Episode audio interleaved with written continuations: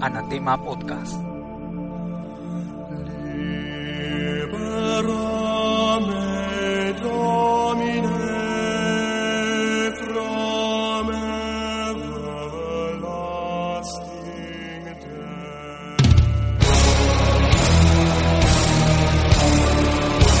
¿Qué crees que soy traidor a la democracia? Los 60.000 muertos no están en los discursos. América Latina es la región más violenta del mundo y la región más desigual mundo. Hay una relación entre la desigualdad y la violencia.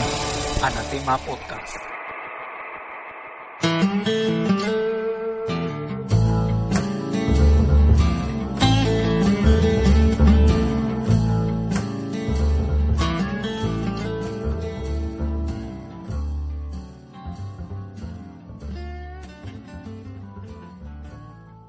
Bienvenidos a la octava emisión del Anatema Podcast. Yo soy el Checo, aunque en el fondo da igual cómo me llamen.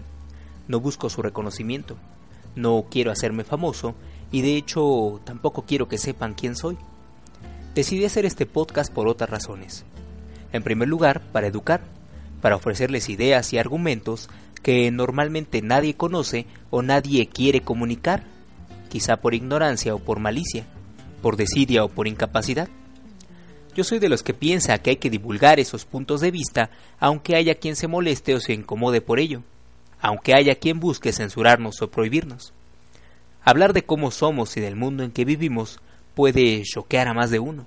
Caray, a lo mejor hay quien vivía feliz en su ignorancia, en su mundo de fantasías y cuentos de hadas, hasta que un día escuchó hablar de lo que digo. A lo mejor esos mitos y esos paradigmas que traía en la cabeza eran el par de muletas en las que se apoyaba para continuar su camino igual sin mucha idea de hacia dónde le llevaba ese camino. En fin, si así son las cosas, ¿quién me ha dado a mí el derecho de venir a joderlos? ¿Es correcto lo que estoy haciendo? ¿Debería de continuar? Yo pienso que sí, por eso sigo aquí. Cuando hice el podcast sobre el ateísmo, procuré dejar en claro que creemos lo que creemos no solo porque tenemos razones para creer en ello, también tenemos necesidades que nos impulsan a creer y algunos incluso nacemos con cierta predisposición a la credulidad, aunque tampoco eso está determinado. El ambiente desempeña un papel importante. Las creencias de nuestros padres, familia y amigos, lo que nos inculcan en la escuela o en la iglesia, y lo que nos llega por los medios de comunicación de masas o por alguna institución estatal. Muchas veces me ha parecido que en general no somos muy conscientes de estos esquemas de pensamiento y no es que yo sea muy consciente o que sea un iluminado. al contrario, pero al menos me doy cuenta de que hay cosas de las que se habla bastante a la ligera y que además también hay cosas de las que no se habla para nada, o muy poco, como el tema de este podcast, la vulnerabilidad y la dependencia del ser humano, y nuestro desarrollo a partir del reconocimiento de esa vulnerabilidad y esa dependencia. Ya lo verán. Bueno, vamos a escuchar primero a Alejandro Santiago. Esto se llama Sin Rating. Y volvemos. Es así mi amor, nadie me obligó. Mi canción es libre de censura o nota de algún productor. Sabes corazón lo feliz que estoy. Solo una guitarra necesito para defender quién soy. Haciendo equipo con alguna musa, no hay concesión que venda mi verdad. No voy buscando estar siempre a la moda, ni voy comprando popularidad desde algún rincón sonará mi voz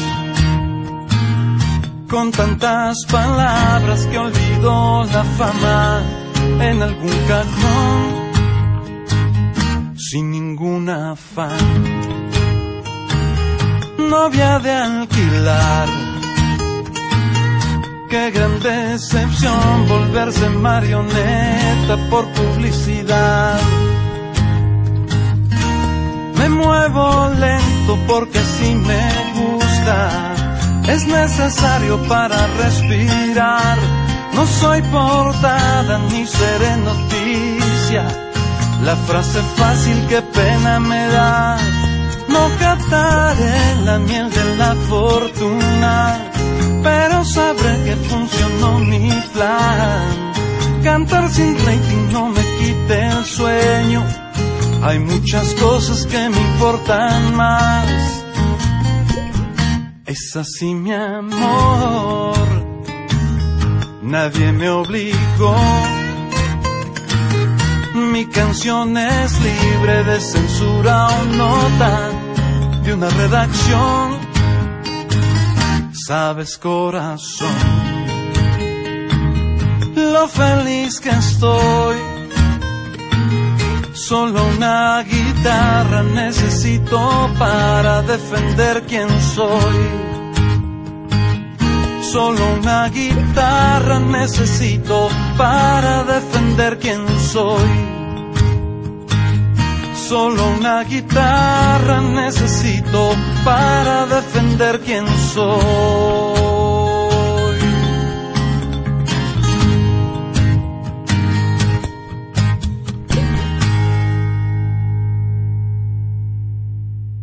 Antes de entrar en materia, vámonos rápido con unas noticias. La primera, que la explosión en la torre de Pemex el 31 de enero, que dejó a más de 100 heridos y que causó la muerte de 35 personas, es muy poco probable que sea el resultado de una incomprensible acumulación de gas metano que nadie sabe de dónde salió y que nadie percibió y tampoco intoxicó a nadie. Por no hablar de la ridícula versión de la implosión de gas salón que difundieron algunos medios oficiosos como Milenio o Radio Fórmula. No, en el lugar se encontró evidencia de un explosivo conocido como C4, de uso exclusivo del ejército. Incluso se encontraron cargas que no detonaron. Reporteros de la revista Proceso manejan la versión de que quizá fueron los Zetas los autores del atentado, por un supuesto reclamo de esa organización criminal al secretario de Gobernación, debido a que agentes de la DEA y de la Policía Federal andaban en Veracruz con uniformes y vehículos de Pemex. ¿Qué soporta esta versión?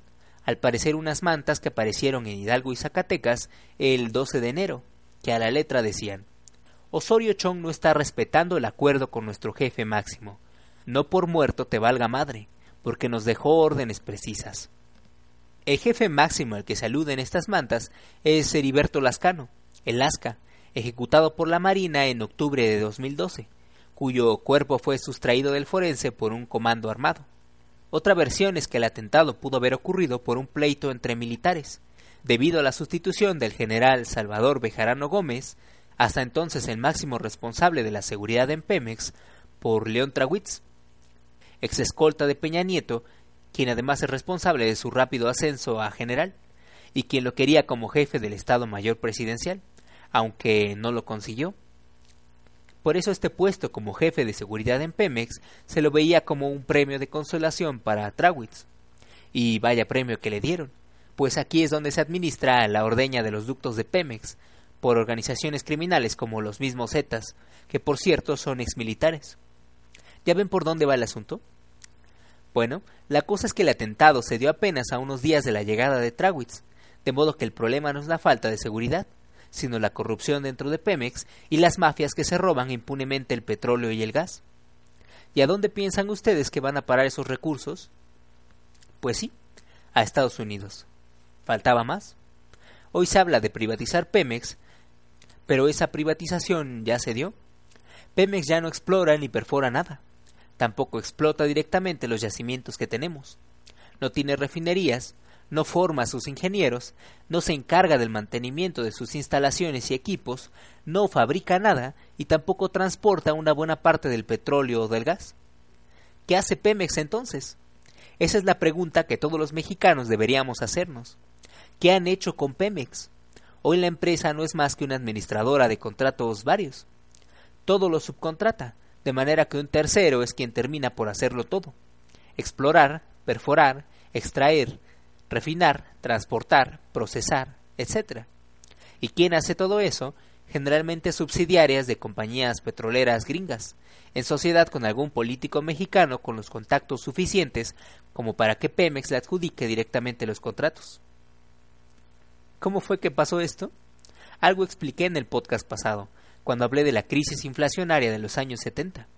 Entonces les dije que varios países productores de petróleo se pusieron de acuerdo para subir el precio del oro negro, y que gracias a ello México incrementó su renta petrolera y sus ingresos.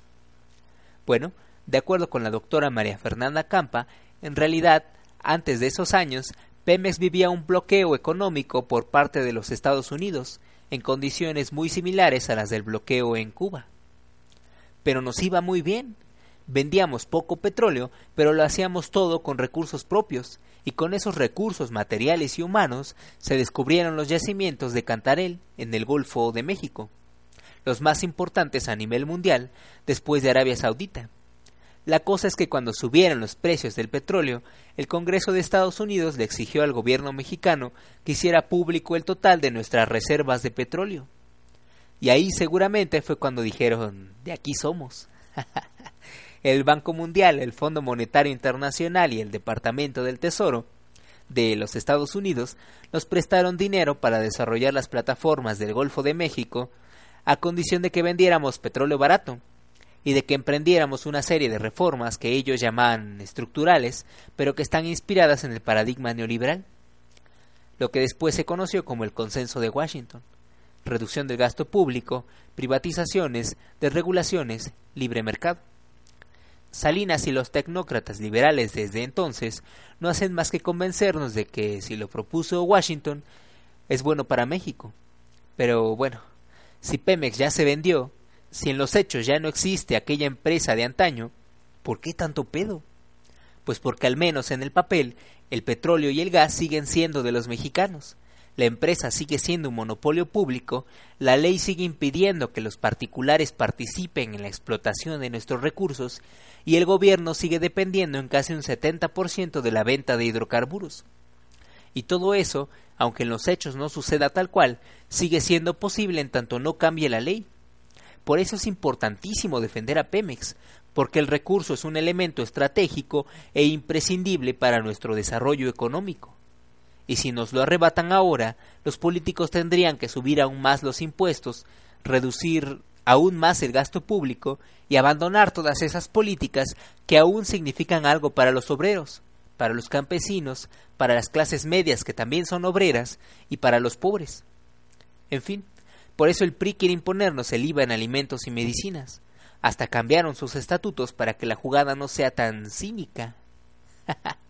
y a falta de un partido verdaderamente comprometido con las clases trabajadoras, con las mujeres, con los ancianos, con los jóvenes, con los niños, los discapacitados, los discriminados por su origen étnico o sus preferencias sexuales, a falta de un partido verdaderamente comprometido con los más vulnerables y no con los potentados oligarcas cuya ambición tiene a millones en la pobreza, en la ignorancia o endeudados para toda la vida, a falta de un partido auténticamente solidario con quienes tenemos menos opciones para desarrollarnos como seres humanos, seguiremos en las mismas, gritando como pendejos mientras los poderosos se ríen, marchando por todas partes mientras aquellos nos ignoran, quejándonos y quejándonos para que nada suceda, o viendo cómo las cosas cambian para seguir igual que antes.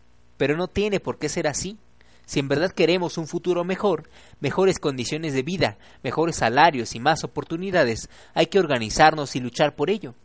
Pero lo más importante, hay que empezar a adquirir conciencia del mundo en que vivimos, de las alternativas que existen y de que tenemos el poder de cambiar nuestro destino. Por supuesto que es difícil, pero no imposible. Ya es hora de empezar a dejar atrás el pesimismo, la apatía, la desidia y la falta de solidaridad. Por supuesto que esta situación se puede cambiar. Otro mundo es posible, pero necesitamos de todos para volverlo una realidad. bueno, vamos a escuchar a la Mississippi Blues Band un poco más.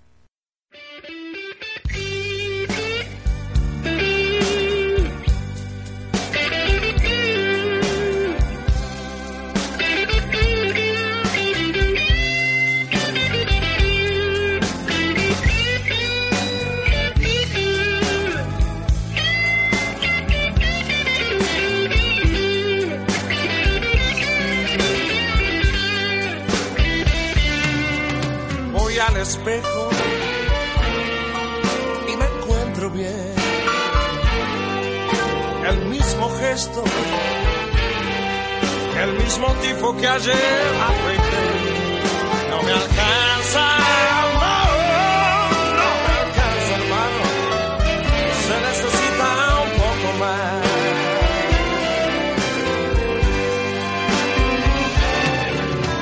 Día a día, todos en red y vos. Y algún amigo viene y dice que tenés todo para ser feliz. No, no te alcanza, no, no te alcanza, hermano. Se necesita un poco más.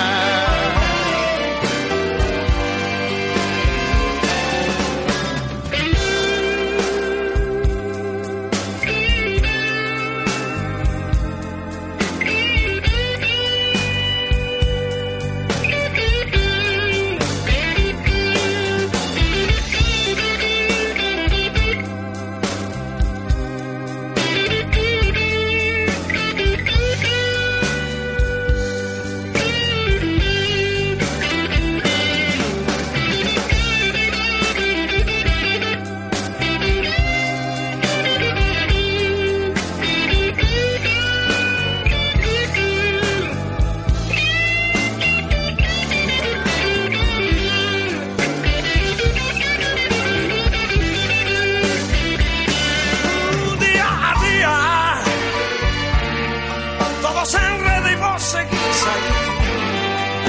Y algún amigo siempre dice que tienes todo para ser feliz. Y no te alcanza, no, te alcanza, hermano. Se necesita un poco más.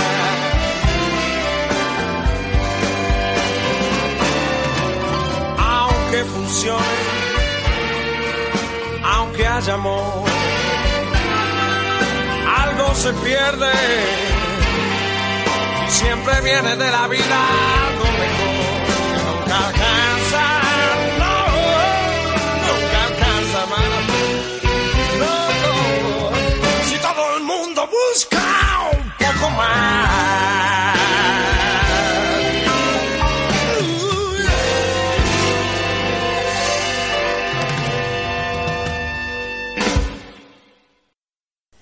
Ahora sí, vámonos rápido con el tema de este podcast. Vulnerabilidad y dependencia. Cuando nacemos y durante toda nuestra infancia, los seres humanos somos vulnerables y dependientes. Si acaso nacemos con alguna discapacidad física o mental, es probable que seamos vulnerables y dependientes toda nuestra vida, o al menos buena parte de ella. Cuando nos enfermamos gravemente o cuando tenemos algún accidente que nos incapacita por unos días o por el resto de nuestras vidas, igual somos vulnerables y dependientes. Las mujeres, cuando quedan embarazadas y aún después de dar a luz, son vulnerables y dependientes. Y todos cuando envejecemos y perdemos buena parte de nuestras facultades o capacidades, somos vulnerables y dependientes. Vamos, incluso los animales, en especial los domesticados, son vulnerables y dependientes, pues no siempre pueden valerse por sí mismos en nuestro mundo. ¿A dónde quiero llegar con esto? Bueno, lo que trato de dejar en claro es que la vulnerabilidad y la dependencia son rasgos fundamentales de la condición humana y de la vida misma. Todos en algún momento de nuestras vidas somos vulnerables y dependientes, y en realidad nadie es completamente autónomo e invulnerable. Sin embargo, el punto de vista mayoritario por cientos de años ha sido el de quienes se consideran de algún modo superiores al resto, debido a su relativa autosuficiencia. ¿Qué punto de vista es este? En primer lugar, el de los hombres adultos. En segundo lugar, el de los fuertes y poderosos. Y en tercer lugar, el de aquellos que además de dominarnos, nos explotan.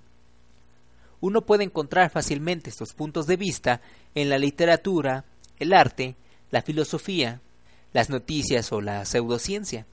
Ahí donde alguien intenta justificar su superioridad basándose en el género, el origen étnico, las creencias religiosas, las actividades que realiza o el estatus social que se adjudica por aquello que consume. la pinche ropita de moda, el teléfono de marca y chingaderas así. Hace poco sucedieron dos cosas que ilustran muy bien la falta de consideración de los poderosos con los más vulnerables y dependientes. El ministro de Finanzas de Japón, hace un mes, le pidió a los ancianos de su país que por favor se den prisa en morir, porque le cuestan mucho al Estado. Pinche hijo de puta. Y hace una semana, un concejal de un municipio británico declaró que los niños discapacitados deberían ser dormidos, es decir, asesinados porque cuestan demasiado dinero. Pero volviendo al tema, nosotros somos animales que vivimos distintas etapas de desarrollo hasta que nuestros cuerpos se deterioran y morimos. En todo momento tenemos necesidades fisiológicas como alimentarnos o ejercitarnos y estas necesidades van de la mano con el entorno en el que evolucionamos, el entorno al cual nos adaptamos como especie. Decimos que algo es bueno y deseable cuando eso nos beneficia en general o en situaciones específicas. Por ejemplo, disponer de alimentos es bueno en general. Disponer de una parcela y de semillas para cultivar es bueno en un entorno en el que los alimentos escasean y disponer de un mercado en donde es posible intercambiar distintos tipos de productos por alimentos es bueno si uno no posee su propia parcela y semillas, etc.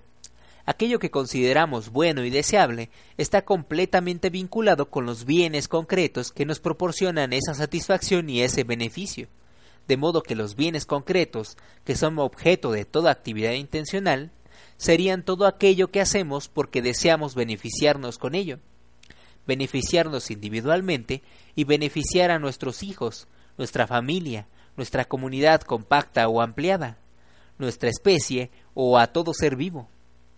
Decidir a quién beneficiar, realmente porque a uno le nace, depende de cada quien. Pero, ¿cómo es esto posible? A un nivel puramente fisiológico, por los mecanismos neuronales del cerebro, que nos permiten imaginarnos en el lugar de otros, y experimentar sensaciones y sentimientos similares a los de ellos. Muy bien, pero ¿cómo ocurre este proceso a un nivel más psicológico o social? Primero, por el reconocimiento de aquello que causa dolor y sufrimiento, aquello que puede causarnos daño y que podemos considerar peligroso o una amenaza. En segundo lugar, por el reconocimiento de nuestra propia mortalidad, es decir, cuando caemos en la cuenta de lo frágil y vulnerable que puede ser nuestra existencia. Y en tercer lugar, por el reconocimiento de aquello que necesitamos para vivir. En otras palabras, los bienes concretos, que no son solo bienes materiales como los que he mencionado anteriormente, alimentos o un medio para subsistir. No, también hay otros bienes que son objeto de nuestros deseos y acciones intencionales, bienes como poseer ciertos conocimientos, habilidades o capacidades, las necesarias para hacer algo que nos beneficie como sembrar o cosechar, construir cosas o averiguar cosas, o disponer de ciertas oportunidades, o estar en un lugar y un momento específicos. De esta manera, el uso de la inteligencia para resolver cómo obtener esos bienes es lo que nos hace razonadores prácticos y razonadores complejos. Pero la decisión de beneficiarnos no solo a nosotros mismos, sino a los más vulnerables, aunque nada nos obligue a ayudarlos, es lo que nos hace verdaderamente humanos. O mejor dicho, seres de bien.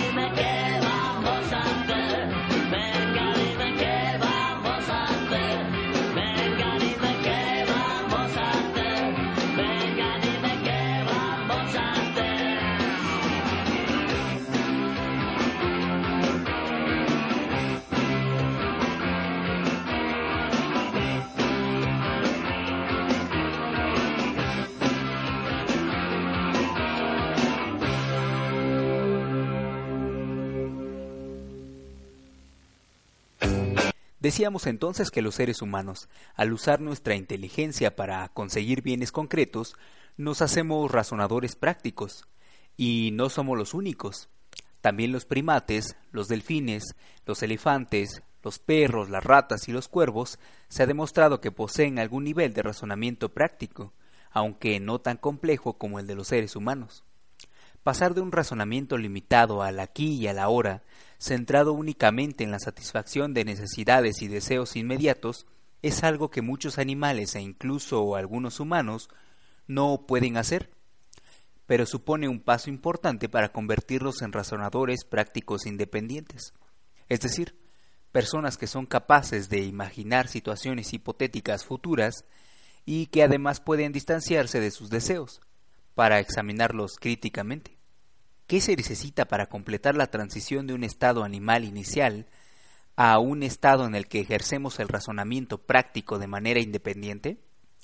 De acuerdo con el filósofo Alasdair McKintry, primero hay que identificar los bienes concretos que la gente desea en general y en distintas situaciones determinadas.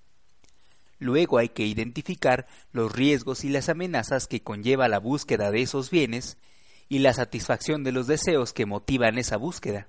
Después hay que examinar las posibles acciones que podemos llevar a cabo para conseguir los bienes que deseamos, a fin de ver si son adecuadas o congruentes con nuestros deseos.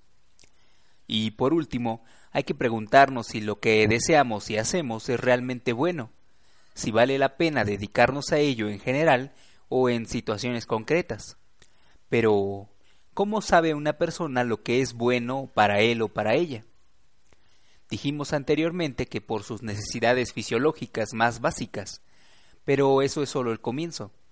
A medida que crecemos, nos vamos percatando de lo que otras personas quieren y de lo que hacen para conseguirlo de manera que tendemos a pensar que eso es bueno en general porque es lo que hace la gente exitosa. gente a la que le va bien porque consigue lo que quiere. Pero ¿es así? Muchos no superan la etapa infantil en la que asocian su satisfacción con las personas que les proporcionan los bienes que hacen posible dicha satisfacción. Por ello asumen los deseos y las acciones de sus padres, sus mentores, sus líderes políticos o religiosos, sin examinarlos críticamente. Otros se limitan a acatar las normas, las tradiciones o las convenciones sociales, aun cuando existe una pluralidad de esquemas normativos que muchas veces se contradicen. Además, generalmente estos esquemas no bastan para indicarnos cómo deberíamos actuar en situaciones específicas. La verdad es que todos, en todo momento, debemos decidir qué hacer y cómo hacerlo, no solo qué norma acatar. Por eso, para ejercer un verdadero razonamiento práctico independiente, lo que se necesita es honestidad para reconocer y aceptar los propios deseos y necesidades, valentía para no engañarse con fantasías poco realistas o autocomplacientes, o con mitos condescendientes, como decir que las cosas pasan porque Dios así lo quiere, y solidaridad, para proporcionar responsablemente ayuda a otros de la misma manera en que otros nos proporcionaron la ayuda y los cuidados que nos hicieron quienes somos. Después de todo, los seres humanos vivimos inmersos en redes de reciprocidad, redes que nos proporcionaron los cuidados que necesitábamos cuando fuimos vulnerables y dependientes. Decía Ortega y Gasset, yo soy yo y mis circunstancias, pero no. Todos nos debemos a los cuidados que nos proporcionaron cuando fuimos vulnerables y dependientes estamos en deuda con quienes nos proporcionaron dichos cuidados. Y la clase de cuidados que necesitamos para convertirnos en razonadores prácticos e independientes tuvo que ser un cuidado incondicional, al margen de los resultados. Es por eso que lo que cada uno da depende de lo que recibimos. Afecto, cuidado, educación, protección, etc. Además, uno no puede dar en la medida en que ha recibido, pues eso es incalculable y, por si fuera poco, no siempre proporcionamos aquello que recibimos a quienes nos lo dieron en primer lugar. Por lo general ayudamos y proporcionamos cuidados a quienes nada nos deben, y aquellos que nada recibieron, ni cuidados, ni educación, ni oportunidades, ni cualquier otro bien concreto, muy difícilmente pueden concebir cuidar a otros de manera incondicional.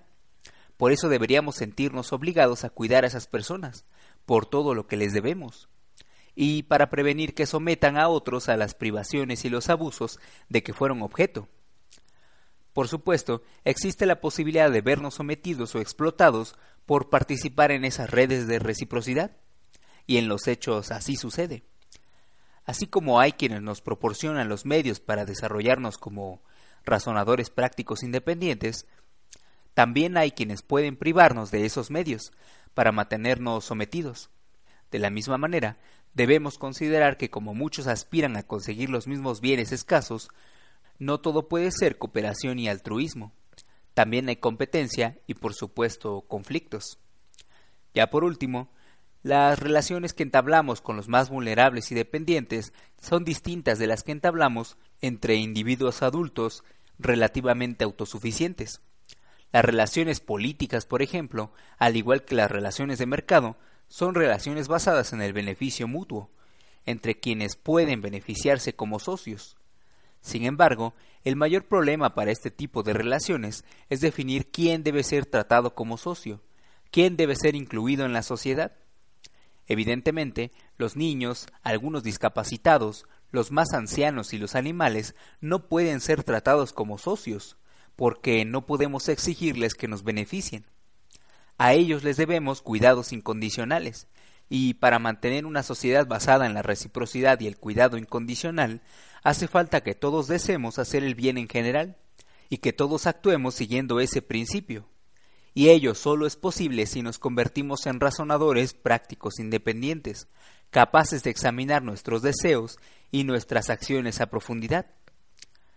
Bueno, yo los invito a que examinen esas cosas a profundidad, por el bien de todos nosotros.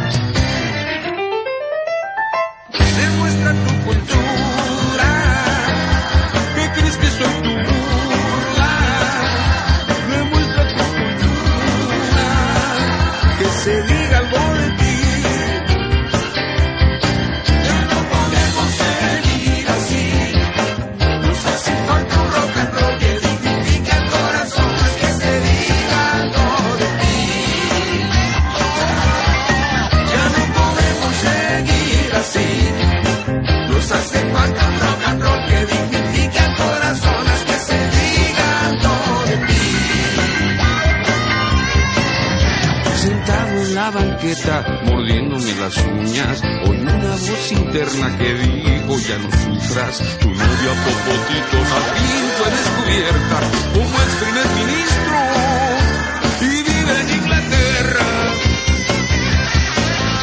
Tu chica alborotada, la de las pantorrillas, es maestra de gimnasia y no te la acabarías. Se nota que te brillan los dientes con el sol, la plaga es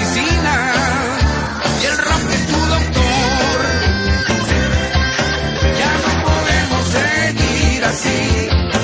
Nos hace falta un rock and roll que dignifique al corazón, más que se diga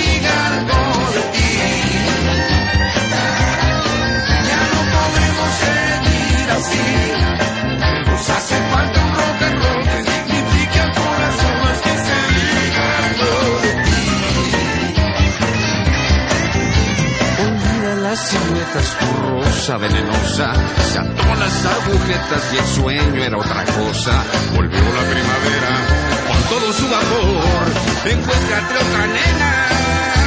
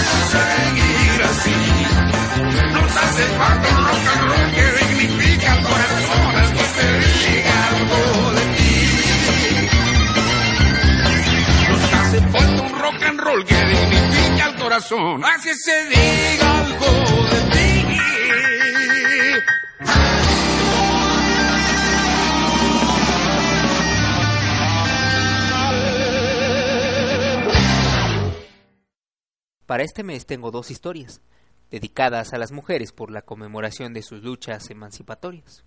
Bueno, la primera es de Lynn Darling y se llama Para lo mejor y para lo peor. Dice así, me casé hace 10 años y salí de la casa de mis padres un torrido día de enero, con un vestido que me hizo mi madre, con la misma alegre ceguera con que un aficionado se lanza al puentín. Tenía 34 años. No era una novia joven, pero eso era más o menos normal en mi estrecha franja del mundo. Era un producto del boom de natalidad que se produjo entre los últimos años de la Segunda Guerra Mundial y los primeros años 60. Una profesión liberal, intensamente centrada en mí misma. Las mujeres de mi estrato social no se casaban jóvenes. Cuando nosotras éramos veinteañeras, el matrimonio era casi tan informal como un picnic. Teníamos veinte años. Me casé con el hombre que me casé porque me gustaba más la versión que él tenía de mí que la que tenía yo de mí misma. Me casé con él porque lo amaba, porque con él me sentía más real de lo que me había sentido nunca con nadie. Me casé con él porque le gustaba leer a Ford, Maddox Ford, porque preparaba unos martinis perfectos, porque podíamos pelearnos sin echar la casa abajo, porque se sentía más cómodo siendo hombre que cualquier otro hombre que hubiese conocido porque asumía las responsabilidades con engañosa facilidad, y porque era capaz de llorar por las penas y alegrías de la gente sencilla. No creo que mis razones para casarse fueran mejores ni peores que las razones al uso.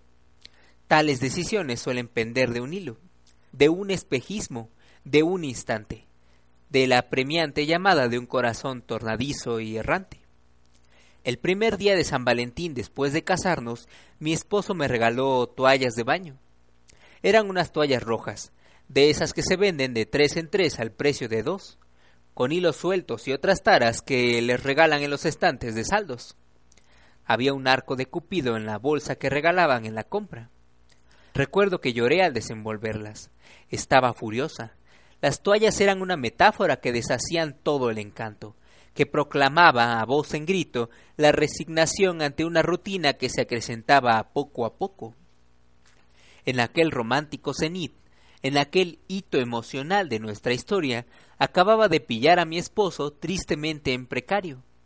Pero yo diría que entonces no estábamos realmente casados, seguíamos en una especie de romance de adolescentes, en eso de me quiere, no me quiere todavía inmersos en el intenso dramatismo y la emoción del cortejo y de la pasión, en el que una simple mirada, al pasar, puede desencadenar un súbito peligro emocional. Lo que ya no recuerdo es por qué estaba tan furiosa, pero debí de hacerme la siguiente composición del lugar. Lo he apostado todo a este hombre y no es lo que yo pensaba.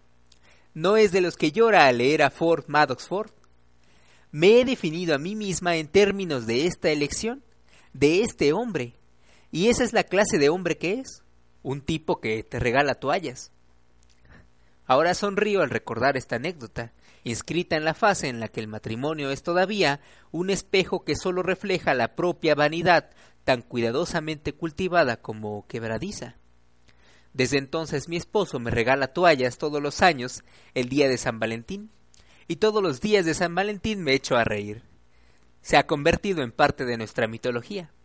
Pero esa risa equivale a un mordaz reconocimiento de cómo han cambiado las cosas, de cómo hemos cambiado ambos, sobre cómo las dos personas que se ríen de esa humorada están indeleblemente manchadas por las mutuas expectativas y desilusiones, por el hecho de que quienes somos es un compuesto de quienes pudimos ser, refractado por la lente de aquel con quien nos casamos. La risa es una venda que cubre los golpes que nos hemos asestado, las cicatrices dejadas por las diversas operaciones que nos hemos practicado mutuamente, por los entusiasmos que hemos sofocado para que pudiese emerger una pareja. Cuando era soltera, equiparaba el matrimonio al naufragio. Tu identidad desaparecía, tu intimidad era invadida y tu yo sumergido. Después de casada, descubrí que estaba en lo cierto. Lo que ignoraba era hasta qué punto yo podía ser anfibia. Todos los matrimonios son como prendas remendables. En el matrimonio uno no consigue que todo sea mejor, sino sobrellevarlo. Al casarse, Robert Louis Stevenson advirtió, has introducido voluntariamente a un testigo en tu vida, y ya no puedes cerrar el ojo de la mente a lo que te incomoda, sino afrontarlo y llamar a las cosas por su nombre, porque de lo contrario, lo hará ella. Hacer el amor con el cónyuge implica una intimidad inigualable, y sin embargo, la idea de hacer el amor con la misma persona durante el resto de tu vida puede hacer que se te encoja el corazón. De modo que, ¿a dónde nos conduce esto? Aparte de mirar el techo a las tres de la mañana y mirarnos el uno al otro sobre los restos del revolcón. No lo sé. El matrimonio, cuando funciona, es un misterio hecho de un flujo y reflujo tan complejos de afecto, admiración, crispación, ritual y de una gradual comprensión que siempre y cuando hayamos encontrado la persona adecuada, no es en absoluto un mal modo de vida. Pero si significa renunciar al ardor y a los primeros besos, resulta poco más que una pequeña muerte. De modo que no queda más que una simple alternativa la abnegación o la traición, la resignación o el éxtasis, la tierra o el fuego, la esposa o la amante. La mayoría de nosotros optamos por no arriesgarnos a la vez que dejamos abierto el lazo, de manera muy similar a mi perseverancia en no fumar solo porque pretendo no haber fumado aún mi último cigarrillo. Pero entonces llega un domingo por la tarde. Mi esposo y yo jugamos al Monopoly con nuestra hija. Los sones de la trompeta de Chet Baker llenan el salón. Yo detestaba el jazz cuando era soltera, pero ahora nuestro matrimonio está impregnado de esa música, de mi nuevo talento y de las cosas que he dado en saber, de exasperación y delicadeza, de la poesía de la rutina y del solaz de la mutua compañía. Me percato de en cuántos aspectos me salvó mi esposo y yo le salvé a él. Los espectrales miembros amputados en la formación de este matrimonio siguen doliendo, pero en ese momento la pérdida se antoja una parte llevadera del trato. Solo veo el coraje y la amabilidad que el matrimonio potencia, no el coste. Me parece que nos da nuestra única oportunidad de ser héroes. Y no quiero que la melodía que interpreta Baker termine nunca. bueno, la siguiente historia es él y yo, de Natalia Gisborne. Él siempre tiene calor y yo siempre tengo frío. En verano, cuando el calor aprieta de verdad, él no hace más que quejarse del calor que tiene. Se irrita si me ve ponerme un jersey por la noche. Él habla varios idiomas bien y yo no hablo ninguno bien. Él tiene un excelente sentido de la orientación y yo carezco de él por completo. A él le gusta el teatro, la pintura, la música, sobre todo la música pero yo no entiendo nada de música. La pintura no me dice gran cosa y el teatro me aburre. La única cosa que adoro y que entiendo en este mundo es la poesía. A él le gusta viajar, ir a exóticas ciudades del extranjero, a los restaurantes, y a mí me encantaría quedarme siempre en casa. Pese a ello, lo acompaño en muchos viajes. Voy con él a los museos, a las iglesias, a la ópera. Incluso asisto con él a conciertos, aunque me duermo. Él no es tímido, y yo sí. Sin embargo, a veces se cohíbe. Por ejemplo, con un agente de tráfico que se le acerca al coche con el bloc de multas y el bolígrafo en ristre. Entonces se muestra tímido, temeroso de haber cometido una infracción. Y también cuando no cree haber cometido una infracción. Creo que le tiene respeto a la autoridad establecida. Yo temo a la autoridad establecida, pero él no. Él la respeta. Esa es la diferencia. Cuando yo veo a un policía acercarse para multarme, lo primero que pienso es que me va a llevar a la cárcel. Él no piensa en la cárcel, pero por puro respeto se muestra tímido y educado. A él le gustan los tagliatelle, el cordero, las cerezas y el vino tinto. A mí me gusta la minestrón, la sopa de pan, las tortillas y las verduras. Él suele decir que no entiendo nada de comida, que soy como uno de esos horondos monjes que devoran la sopa de verduras en la oscuridad de sus monasterios. En cambio él, él es refinado y tiene un paladar sensible. A mí me cuesta una enormidad hacer cualquier cosa. Todo lo hago con gran dificultad e inseguridad. soy muy perezosa, y si quiero terminar algo, me resulta imprescindible pasarme horas echada en el sofá. Él nunca está ocioso, siempre está haciendo algo. Cuando va a echarse un rato por la tarde, siempre se lleva pruebas para corregir o un libro lleno de notas. Quiere que vayamos al cine, luego una presentación, luego al teatro o todo al mismo día.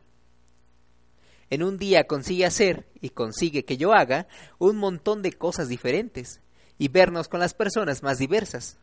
Si estoy sola e intento actuar como él, no logro hacer nada, porque me quedo empantanada toda la tarde allá, donde solo pensaba estar media hora, o porque me pierdo y no consigo encontrar la calle, o porque la persona más aburrida o la que menos hubiese deseado encontrar consigue llevarme a un lugar que menos me apetece ir. Si luego le cuento cómo me ha ido la tarde, me dice que ha sido una tarde completamente perdida. Se ríe de mí y se pone de mal humor. Y dice que en cuanto no está conmigo, soy una inútil. Yo no sé cómo organizar mi tiempo. Él sí. Él sabe bailar y yo no. Yo no sé escribir a máquina y él sí. Yo soy muy desordenada, pero a medida que me hago mayor, empiezo a echar de menos el orden, y a veces me da un arranque y ordeno todos los armarios. Mi orden y mi desorden están llenos de complejos sentimientos de culpabilidad y de tristeza. En cambio, su desorden es fecundo. Está convencido de que, para una persona estudiosa como él, es propio y legítimo tener una mesa del despacho desordenada. Él no me ayuda a superar mis momentos de indecisión, ni mis titubeos a la hora de hacer cualquier cosa, ni mi sentimiento de culpabilidad. Y a veces incluso hace la compra para demostrarme lo rápido que lo hace de modo que, más que nunca, tengo la sensación de hacerlo todo mal. Pero si en alguna ocasión reparo en que él ha cometido un error, se lo echo en cara una y otra vez hasta que consigo exasperarlo. Y a veces puedo ser muy chinchona. Sus arranques de mal humor son imprevisibles y crecen como la espuma de la cerveza. También mis ataques de mal humor son imprevisibles, pero a él se le pasan pronto, mientras que, en mí, dejan una encorde y ruidosa estela que imagino muy molesta, como el quejumbroso gemido de una gata. A veces, cuando él se enfurece, me echo a llorar, y en lugar de apaciguarlo y hacer que sienta pena por mí, solo consigo que se esfuerce más. Dice que mis lágrimas no son más que pura comedia, y acaso tenga razón, porque mientras yo lloro y él sigue furioso, permanezco completamente tranquila. Cuando me siento realmente desgraciada, nunca lloro. Cuando él era joven, estaba delgado, era apuesto y tenía un buen cuerpo, y no llevaba barba sino un suave y delgado bigote. Se parecía al actor Robert Donat. Así era hace veinte años cuando lo conocí. Recuerdo que solía llevar una elegante camisa de franela estilo escocés. Una tarde me acompañó a la pensión en la que yo vivía. Fuimos paseando por la vía nacional. Yo ya me sentía vieja, había pasado mucho y cometido muchos errores, y él me parecía un niño, a años luz de mí. No recuerdo de qué hablamos aquella tarde mientras pasábamos por la vía nacional. Supongo que no debió de ser nada importante, y la idea de que pudiésemos llegar a convertirnos en marido y mujer también estaba a años luz de mi pensamiento. Luego perdimos el contacto, y al volver a encontrarnos ya no se parecía a Robert Donat, sino más bien a Balzac. Seguía con sus camisas de franela, que llevadas por él parecían más bien prendas para una expedición polar. Se había dejado la barba y llevaba un ridículo gorro arrugado de lana. Todo su aspecto te hacía pensar en un inminente viaje al Polo Norte, porque, aunque siempre se quejase del calor, tenía la costumbre de vestirse como si estuviésemos rodeados de nieve, de hielo y de osos polares. O se viste como un plantador de cafetales brasileño. El caso es vestirse de manera diferente a los demás. Cuando le hablo de aquel paseo por la vía nacional, dice recordarlo, pero sé que miente y que no se acuerda de nada. Y a veces me pregunto si fuimos nosotros, aquellas dos personas, hace casi veinte años, las que estábamos en Vía Nacional. Dos personas que conversaban tan educadamente mientras se ponía el sol, que charlaban de todo un poco, sobre temas más o menos intrascendentes. Dos amigos charlando, dos jóvenes intelectuales que habían ido a pasear, tan jóvenes, tan educados, tan desenfadados, tan prestos a juzgarse mutuamente con amable imparcialidad, tan dispuestos a despedirse para siempre al ponerse el sol. Escogí estos ensayos porque constituyen dos testimonios femeninos auténticos sobre el amor y la pareja. En ellos vemos primero las expectativas de ambas mujeres, sus deseos y la manera en que idealizan al hombre, y después vemos su desilusión, cuando la imagen romántica de la pareja es desplazada por la fría y objetiva realidad. Después de este desencuentro, cualquiera podría marcharse, cualquiera podría decidir seguir buscando a esa persona que solo existe en sus sueños, pero aquí no sucede así. Ambas mujeres se quedan, se resignan, aceptan lo que les tocó y al parecer viven conformes con ello. No digo que todas o todos deban actuar del mismo modo, pero me gustaría que comprendiéramos sus razones y sus sentimientos, sus necesidades, sus deseos y su humanidad. Muy en el fondo de todos nosotros existe esa humanidad. Vamos a escuchar ahora a Betsy Pecanins, te puede decir.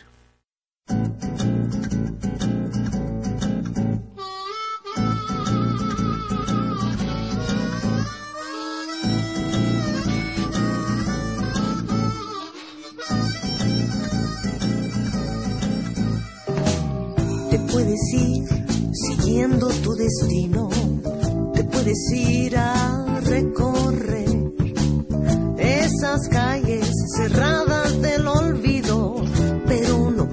dejarme de querer. Te puedes ir con tus amigos, te puedes ir a buscar a otra mujer, te puedes ir si quieres al infierno